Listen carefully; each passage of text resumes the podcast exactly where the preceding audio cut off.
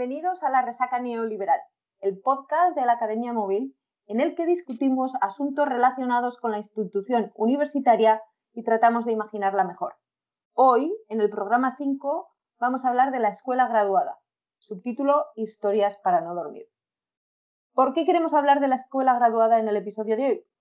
Porque, bueno, porque eh, los trabajadores de la universidad vienen de allí y de hecho empiezan ya a serlo durante la escuela graduada. Entonces queremos trabajar, tratar con todos vosotros primero los elementos positivos de la escuela graduada y luego los elementos más negativos. Efectivamente. Em, en ese sentido, eh, presentaremos en este episodio la escuela graduada como experiencia, porque al fin y al cabo, pues las tres la hemos vivido, pero también como tema que está presente en el imaginario colectivo y solo hay que eh, escarbar un poquito en, las redes para encontrar páginas ah, que afrontan este tema desde el humor. Entonces, por ejemplo, en Twitter hay cuentas como ah, Lego Grad Students, PhD Comics, uh, I Love PhD, etcétera, etcétera. Más eh, películas que tratan del tema e incluso, iba a decir ciencia ficción, pero no, solamente ficción.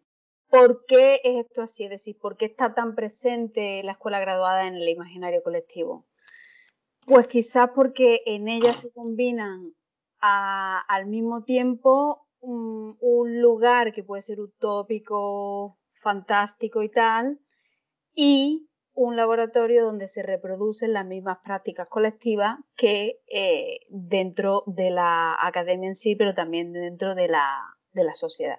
Sí, y en esta primera parte de nuestro podcast nos gustaría dar un poquito de contexto para aquellos, aquellos radio oyentes que, bueno, pues que nos siguen. En el contexto de los Estados Unidos, los programas de doctorado suelen combinar el, máster, que suele durar dos años, junto con el, con el doctorado o como se llama aquí, PhD. Durante ese tiempo ah, se combina la, la asistencia a las clases, de tu especialización y normalmente tienes que enseñar. Entonces es importante resaltar cómo este modelo te compensa económicamente por el trabajo que se realiza bien enseñando diferentes sesiones de un curso, bien trabajando para un profesor, editando una revista y dependiendo un poco de cuál sea el programa, el último año de la tesis no se suele, no se suele trabajar, se puede conseguir financiación externa, etc. Y también lo que sí que nos, nos interesa resaltar aquí un poco de una manera muy sucinta es que el salario suele ser un salario relativamente bajo que normalmente, bueno, pues da para, da para vivir y otra de, de los aspectos beneficiosos, beneficiales ah, de, los programas es que suelen garantizarte el seguro médico, que bueno, dentro de nosotras tres como estudiantes internacionales es algo muy necesario a la hora de tener un, visado que te permita la estancia dentro de este país. Y bueno, yo creo que someramente estos son los datos que nos interesa resaltar, ¿no? Sí, yo creo que sí, para un poco una persona que no haya cursado un curso graduado o, perdón, unos estudios graduados en los Estados Unidos, para ponerla un poco en contexto. Hay matizaciones que se podrían hacer, pero en términos generales creo que ese puede ser un buen marco. Sí, efectivamente.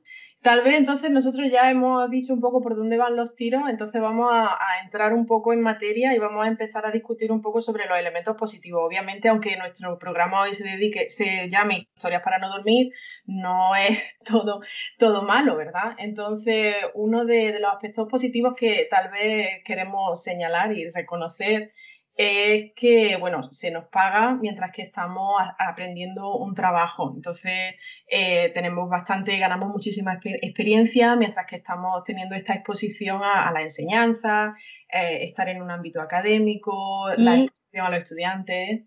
Sí, y el tiempo que eso implica, ¿no? Porque la gente que está, que está interesada en ir a un programa graduado normalmente es, son personas que, que realmente disfrutan del aprendizaje el tiempo que se otorga al aprendizaje, a la escritura, etcétera, eso es, no tiene precio. No, y al fin y al cabo es un tipo remunerado, ¿no? O sea que eso sí que es un, un, aspecto positivo. Y al mismo tiempo, el hecho de que cuando llegas a la escuela graduada te encuentras con gente que suele compartir este interés y este placer por aprender, ¿no? O por aprender, perdón, con lo cual mm, suele formar parte de una comunidad que luego se te se desvirtualiza y se desidealiza, pero en principio en papel suena bien.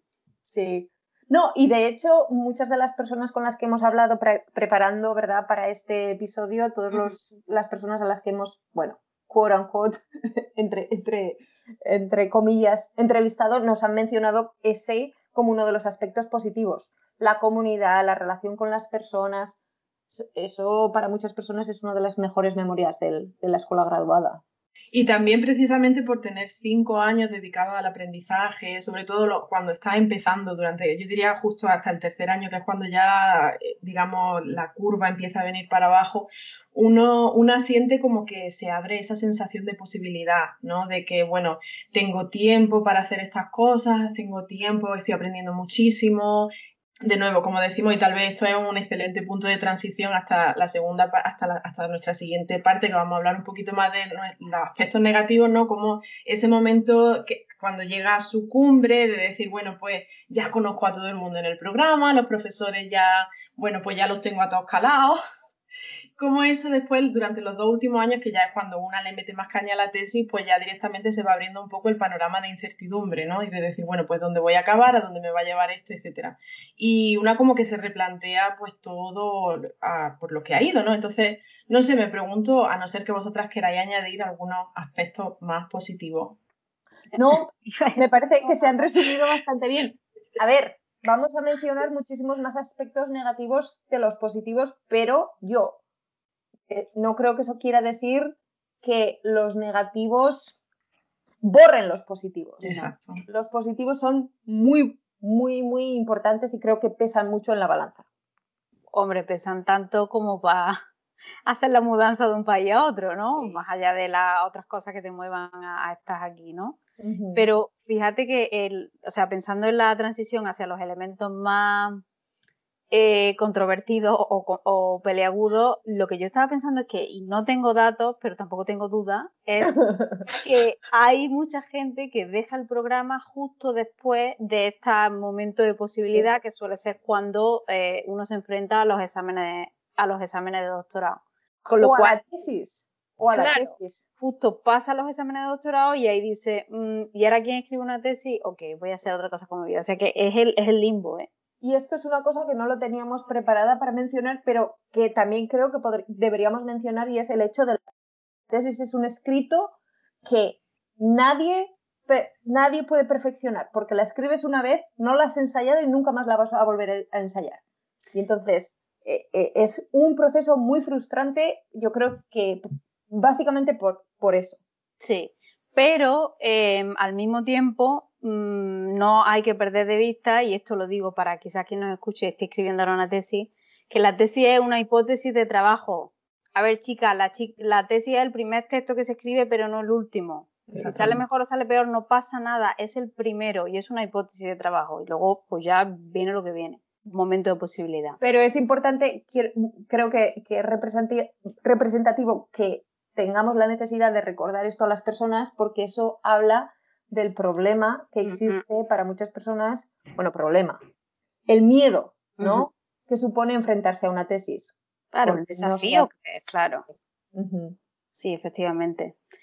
Bueno, eso, fíjate, esto efectivamente no se nos ha ocurrido, pero da para otra conversación.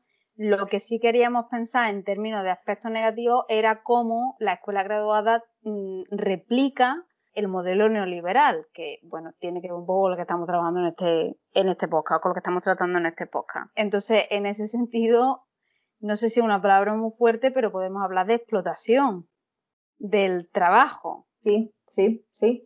Y, y yo lo estaba pensando antes, bueno, ya lanzando tiros para todos lados, pero estaba pensando antes cuando estábamos mencionando un poco como introducción que es un programa graduado y hablábamos del trabajo y el estudio. ¿No? Mm. Como si fueran dos cuestiones diferentes y, y ese último año en el que a veces no se, te, no se te obliga a trabajar porque estás escribiendo la tesis. Pero es que la tesis, estaba pensando, es también trabajo. Efectivamente. O sea, la explotación va en los dos ámbitos, en el práctico y en el más teórico que puede suponer ¿no? la escritura de un trabajo. Eso también, eh, un trabajo ¿no? teórico, eso también es trabajo. Y yo creo que cuando hacemos esta discusión sobre la explotación del trabajo, suena así, como decía Almudena, unos términos muy crudos, ¿verdad? Pero yo creo que lo que eso apunta es que se necesita llevar a cabo una reconfiguración del término trabajo en cuanto a mano de obra de decir, bueno, porque estemos aquí en un ámbito académico no significa que yo dar una clase me, toque a corregir después la cantidad de exámenes que tienes que corregir, preparar las clases, por no hablar de esas clases que antes tenían 16 estudiantes y ahora tienen 25 que bueno, eso significa que pues tienes que corregir más. Entonces, no sé hasta qué punto eh, sería buena idea llevar a cabo esa, esa, resignificación y reconfiguración de decir, bueno, pues estamos en un ámbito en donde no trabajamos con las manos, que es tal vez lo que nos diferencia de otro tipo de trabajo, pero igual seguimos, seguimos haciendo esa mano de obra y seguimos echando a esa hora que se, que se esperan de nosotros, ¿no? Y lo que, lo que dices, bueno, escribir una tesis, pero también escribir artículos, y a las conferencias, mm. eh, hacer networking, organizar conferencias, dar la bienvenida a los guests de speaker o a las personas que vayan de invitada a tu universidad, porque eres estudiante graduado y el profesor es obviamente, pues no, porque tiene que hacer otras cosas. Entonces, bueno, no sé si esto suena un poco controvertido, pero yo creo que, vamos, es una de las tareas que, no se considera como tal y sin embargo es tiempo que tú le dedicas, ¿no? Entonces, no sé, creo que deberíamos tener una mayor amplitud de qué se considera trabajo y qué es lo que se está remunerando. Pero fijaros, creo que esto nos permite enlazar con cosas que hemos hablado en programas anteriores. Uno, la idea de, eso, de que no se considera que esto es un trabajo como tal, por lo tanto, lo que no se puede computar no lo estamos contando como trabajo. Y luego también el tema de la vocación. Bueno, tú haces esto porque te gusta, ¿no? Y, son cosas que se, que se replican eh, en la escuela graduada, que uno ya lleva dentro y ya forever and ever en, en tu propia tu propio ADN como profesional, como quien dice. Y bueno, y cómo se aprovechan de esto, y en este caso en particular, cómo las instituciones académicas se aprovechan de esto para no reconocer a los estudiantes graduados como trabajadores, para que no se puedan unionizar, que se diría en Spanglish, para que no puedan formar un sindicato. Quiero decir que esto tiene unas consecuencias económicas, políticas muy importantes. Claro, y sociales incluso, ¿no? Porque eh, a, qué masa pertenecemos, ¿no? Volviendo al tema de, cómo uno internaliza todos estos hábitos. Todo este, todas esas tareas que Mamen estaba mencionando, eh, que se convierten, que hacen que el hipertrabajo y la superproducción se convierta en un modo de vida, con lo cual ya uno incorpora en su vocabulario cosas tipo, uy, es que estoy muy cansado. Ah, bueno, perdón, yo creo que lo de cansado, fíjate que creo que no se dice, porque eso es una debilidad. Creo, ¿eh? Ah, pero sí, ¿no? Sí, totalmente, o sea... Pero estás cansado, pero sigues trabajando, con lo cual... Sí, sí, sí, pero es como una medalla. Es como una medalla. Estás cansado porque has estado trabajando muchísimo, porque no has parado. Bueno, pero yo esto es una cosa que realmente lo reconozco en la sociedad en la que vivo más allá de la universidad. El decir, ¿cómo estás? Estoy muy cansado. A ver, ahora estamos dentro de una pandemia y obviamente todo el mundo está muy cansado porque son unas circunstancias hiperestresantes. Pero antes de la pandemia esto era una manera de relacionarse como, como quien habla del tiempo. Es como mandarle un niño a otra persona, mira qué trabajador que soy. Mira, mira cómo me merezco el cielo con todo este trabajo que estaba haciendo. Sí, es verdad. Es eso. Es eso. Tienes razón, sí. Y, más que eso, el tema de no tengo tiempo, no tengo tiempo, estoy muy ocupado, bueno, no he dormido nada, pero no importa, porque eso, ¿para qué dormir? No, o sea, no, no quiero ser parte de esto, gracias. Em, ¿Cómo, o sea, creo que eso está relacionado con compensar esa falta de utilidad, quote unquote, que se, o sea, entre comillas, que se le supone al trabajo académico. ¿Vale? Porque eso como es un placer, como esto no es un trabajo trabajo, pues oye, mira, si estamos cansados no pasa nada, ¿no? Todo mal. Y en verdad eso se conecta un poco con, con el síndrome del impostor que está tan de forma tan predominante en nuestro, en nuestro campo, ¿no? Porque en verdad cuando uno está rodeado, cuando una está rodeada de modelos tóxicos de productividad en donde se lleva a cabo ese orgullo productor de yo estoy súper cansada y tú dices, bueno, pues yo no estoy cansada porque yo he dormido como un oso panda, porque yo si no, no, no, no, produzco. Y fíjate que incluso ahora, sin querer decirlo, lo dices. pero, pero en verdad una se pregunta, bueno, si todo el mundo está así y yo no, algo mal habrá conmigo, ¿no? Eh, entonces, bueno, y yo, y yo desde aquí me gustaría interpelar un poco a la audiencia y preguntar, bueno, si en otros ámbitos laborales o en tu propio ámbito laboral, si compartes con el nuestro, si hay, si hay una imperancia tan fuerte de, de esta, de esta sensación de decir que cual cosa lo, lo que haga, hagan lo que hagan, no es suficiente y que tienes que hacer más y que tienes que hacer más. Y en verdad, sin dar una respuesta, porque obviamente mm, no estamos grabando en directo, me pregunto si, si, eso incluso no está relacionado con esa interiorización del sistema, de decir, bueno, pues tengo que seguir porque todavía no he llegado a suficiente, porque no es, no sé, hasta qué punto el síndrome del impostor no se junta con el perfeccionismo que ya de por sí traemos también de serie, ¿no? El perfeccionismo y la competitividad a ultranza, ¿no? Decir, no, no, es que aquí estamos para competir, esto es para luchar y como yo tengo que ser mejor porque así es como sobrevivo en el sistema neoliberal, pues esto es lo que tengo que hacer, ¿no? Con lo cual se genera, en lugar de una sensación de solidaridad entre los trabajadores y entre los iguales, una sensación de competitividad. Bueno, sí, ha habido, se ha llegado a, a oír de casos, ¿verdad?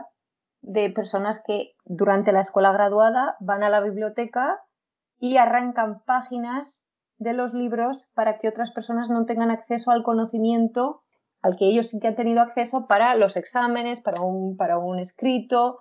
Quiero decir, creo que el ejemplo, me parece importante mencionar el ejemplo para que entendamos la, eh, las consecuencias, ¿no? Mm. Esto afecta a una persona que igual va a sacar mejor nota que, nota que otra persona en lo que sea pero ah, finalmente esto nos perjudica a todos, ¿no? Como la competitividad nos perjudica a todos, ¿no sería mucho mejor que esas dos personas tuvieran ese conocimiento, se ayudaran entre sí y llegaran a un conocimiento superior?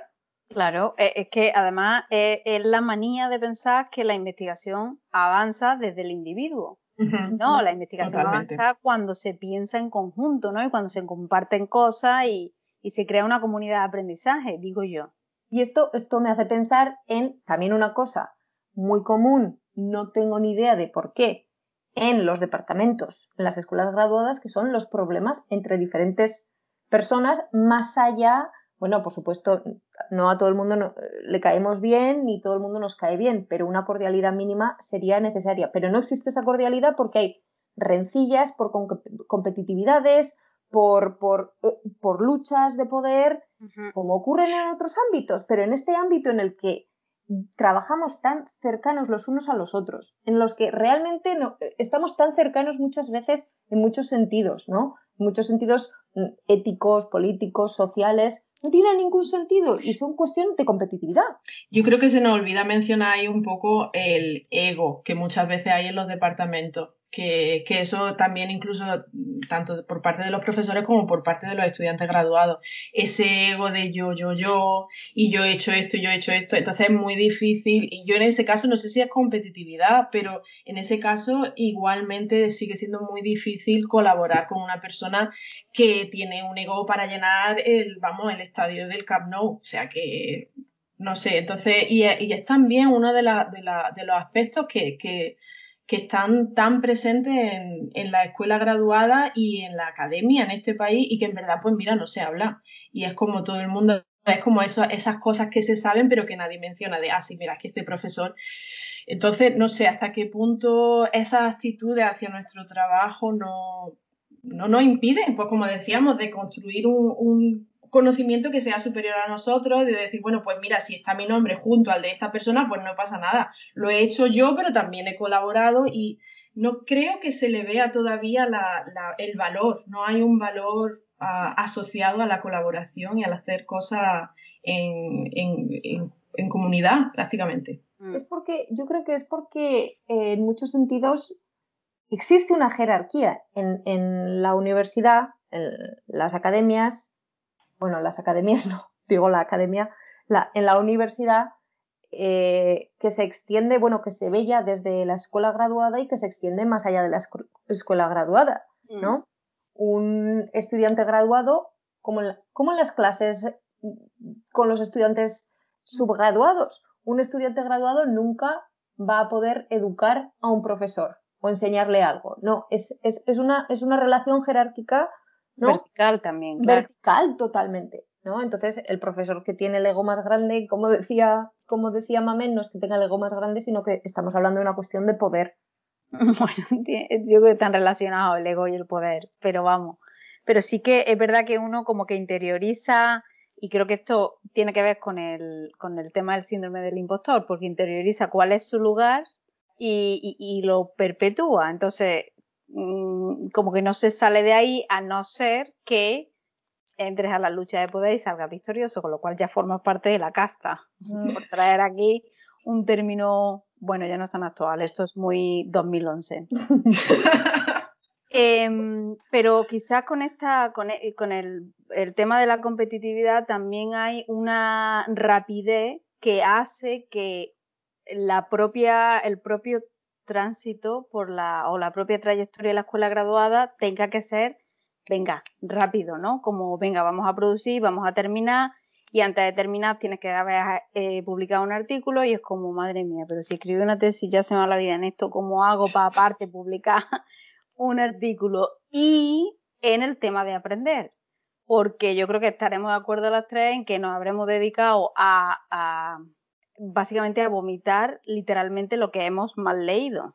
Uh -huh. Cuando uno tiene tiempo de digerir esa lectura, nunca, porque tienes que leer todo para prepararte. Estoy pensando, eh, esta es una idea que se me, que se me acaba de ocurrir, que bueno, que estamos mencionando muchas cuestiones que van más allá de la academia, ¿no? Uh -huh. que estas sí. cuestiones de la competitividad, de las jerarquías, de la rapidez, del estrés que va con ello, es una cosa que ocurre en la academia, pero ocurre más allá de la academia. Pero lo interesante, yo creo que lo, lo más interesante es que estamos en una institución que supuestamente existe para criticar uh -huh. este tipo de comportamientos que existen en la sociedad y no se critican en absoluto. Claro. O sea, o se critican teóricamente, pero a la hora de la práctica no se trata de eh, subvertirlos de ninguna manera. No hay nada dentro de la academia que permita oponerse a este tipo de, de, de prácticas. Y, y, eso es lo, lo, lo increíble. Mm.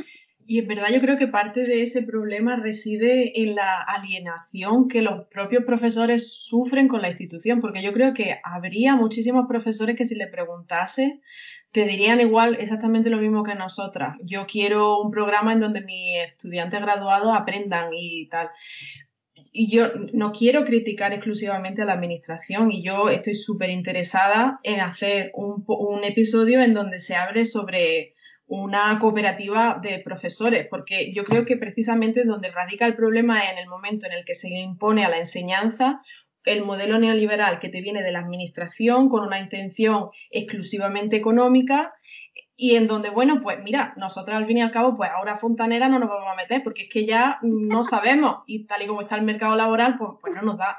Entonces, pues nos metemos en ese trabajo y quieras que no, pues pasamos por el aro porque es lo mejor que sabemos hacer en la edad que tenemos, ¿no? Entonces, sí, estoy de acuerdo contigo, uh, pero no creo que de, no creo que el, la, responsabilidad resida exclusivamente en, el profesorado. Y, sé que no, no, no, te refiere a eso, obviamente, pero me gustaría enfatizar que, que bueno, de nuevo, como decimos en nuestro podcast, ¿no? Es un sistema que reproduce, pero hasta qué punto el propio profesorado no es capaz de enfrentarse de forma directa a este sistema. Claro, pero fijaros que yo también pienso que, el, o sea, todas estas réplicas tienen que ver con que el trabajo académico funciona mmm, como una burbujita. Y por eso hay esa desconexión entre eh, las cosas que pasan en otros ámbitos laborales y la sociedad y lo que pasa en la universidad. Porque esta burbujita lo que hace es que el trabajo académico se considere eh, como un conocimiento que se produce solo para expertos. Con lo cual, ¿cómo se hace eso accesible al resto de la sociedad? No va a ningún sitio, es algo que se retroalimenta. Uh -huh. Segundo, el trabajo académico se concibe como algo especial eh, que no se considera físico, no tiene ese componente de labor, entonces no, o sea, de mano de obra que decía antes Mamen, por lo tanto no se va a comparar a lo que a un carpintero, un médico o incluso un profesor o un maestro de, de escuela o de instituto. Y además el tema que hemos dicho antes de eh, la falta de colaboración. con lo cual es súper individualista al fin y al cabo. Entonces, yo creo que esos tres rasgos es lo que hacen que haya esa desconexión entre esta, esta, o sea, esa desconexión entre lo que pasa en la sociedad y lo que pasa dentro de la universidad cuando al fin y al cabo es una réplica. Estoy pensando es como si fuera una especie de, hablábamos antes de interiorización, como si hubiéramos interiorizado una narrativa que nos hace sentirnos, en general, ¿no? Diferentes al resto, pero que nos, nos ciega frente a la realidad en la que estamos sumergidos. Y esa ceguera o autoceguera impuesta, esa fantasía ¿no? en la que vivimos, en realidad es un poco eh, nuestra perdición. Más allá de lo que decía Mame, no, no es eh, eh, más allá de, de los problemas que, que, o bueno, las restricciones que impone el sistema económico que es la academia. Quiero decir, más allá del sistema en sí. Y bueno, por ir, por ir un poco como mm, cerrando, pero abriendo para el futuro, eh, que todo esto se complica aún más cuando uno sumergida en esta la escuela graduada no tiene no termina de tener eh, información real sobre cuál, o sea, información sobre cuál es el funcionamiento real de la academia. Es decir, cómo el mercado de trabajo eh, sobre todo a día de hoy, es un mercado donde las oportunidades escasean, no lo siguiente, sobre cómo supone un desprestigio trabajar en una institución que es diferente a la que aquella en la que tú has estudiado, cómo no se habla de los salarios, con lo cual, en fin, eso complica mucho más las cosas. Y bueno, otra cosa que también hemos hablado en el podcast que tiene que ver con el funcionamiento de la propia universidad como empresa, ¿no? Con lo cual esto hace que no nos vamos a meter más aquí porque nos gustaría dedicarle todo un podcast a esto, pero hace que la situación sea todavía más compleja y más hiriente. Sí, yo creo, yo creo que es buena idea eh, y, bueno, yo estoy a favor de dedicar todo un episodio muy próximo a toda esta cuestión del mercado laboral y del el trabajo en sí del profesor, todo lo que se dice y todo lo que no se dice.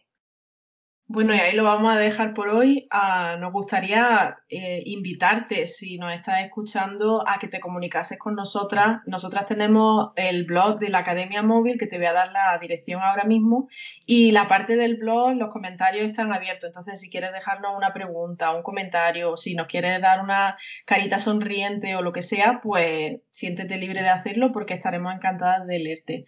Eh, la dirección de nuestro, nuestro blog es, eh, bueno, sin www, no ponga eso, pone directamente academiamóvil.home, tal y como suena, h-o-m-e, blog.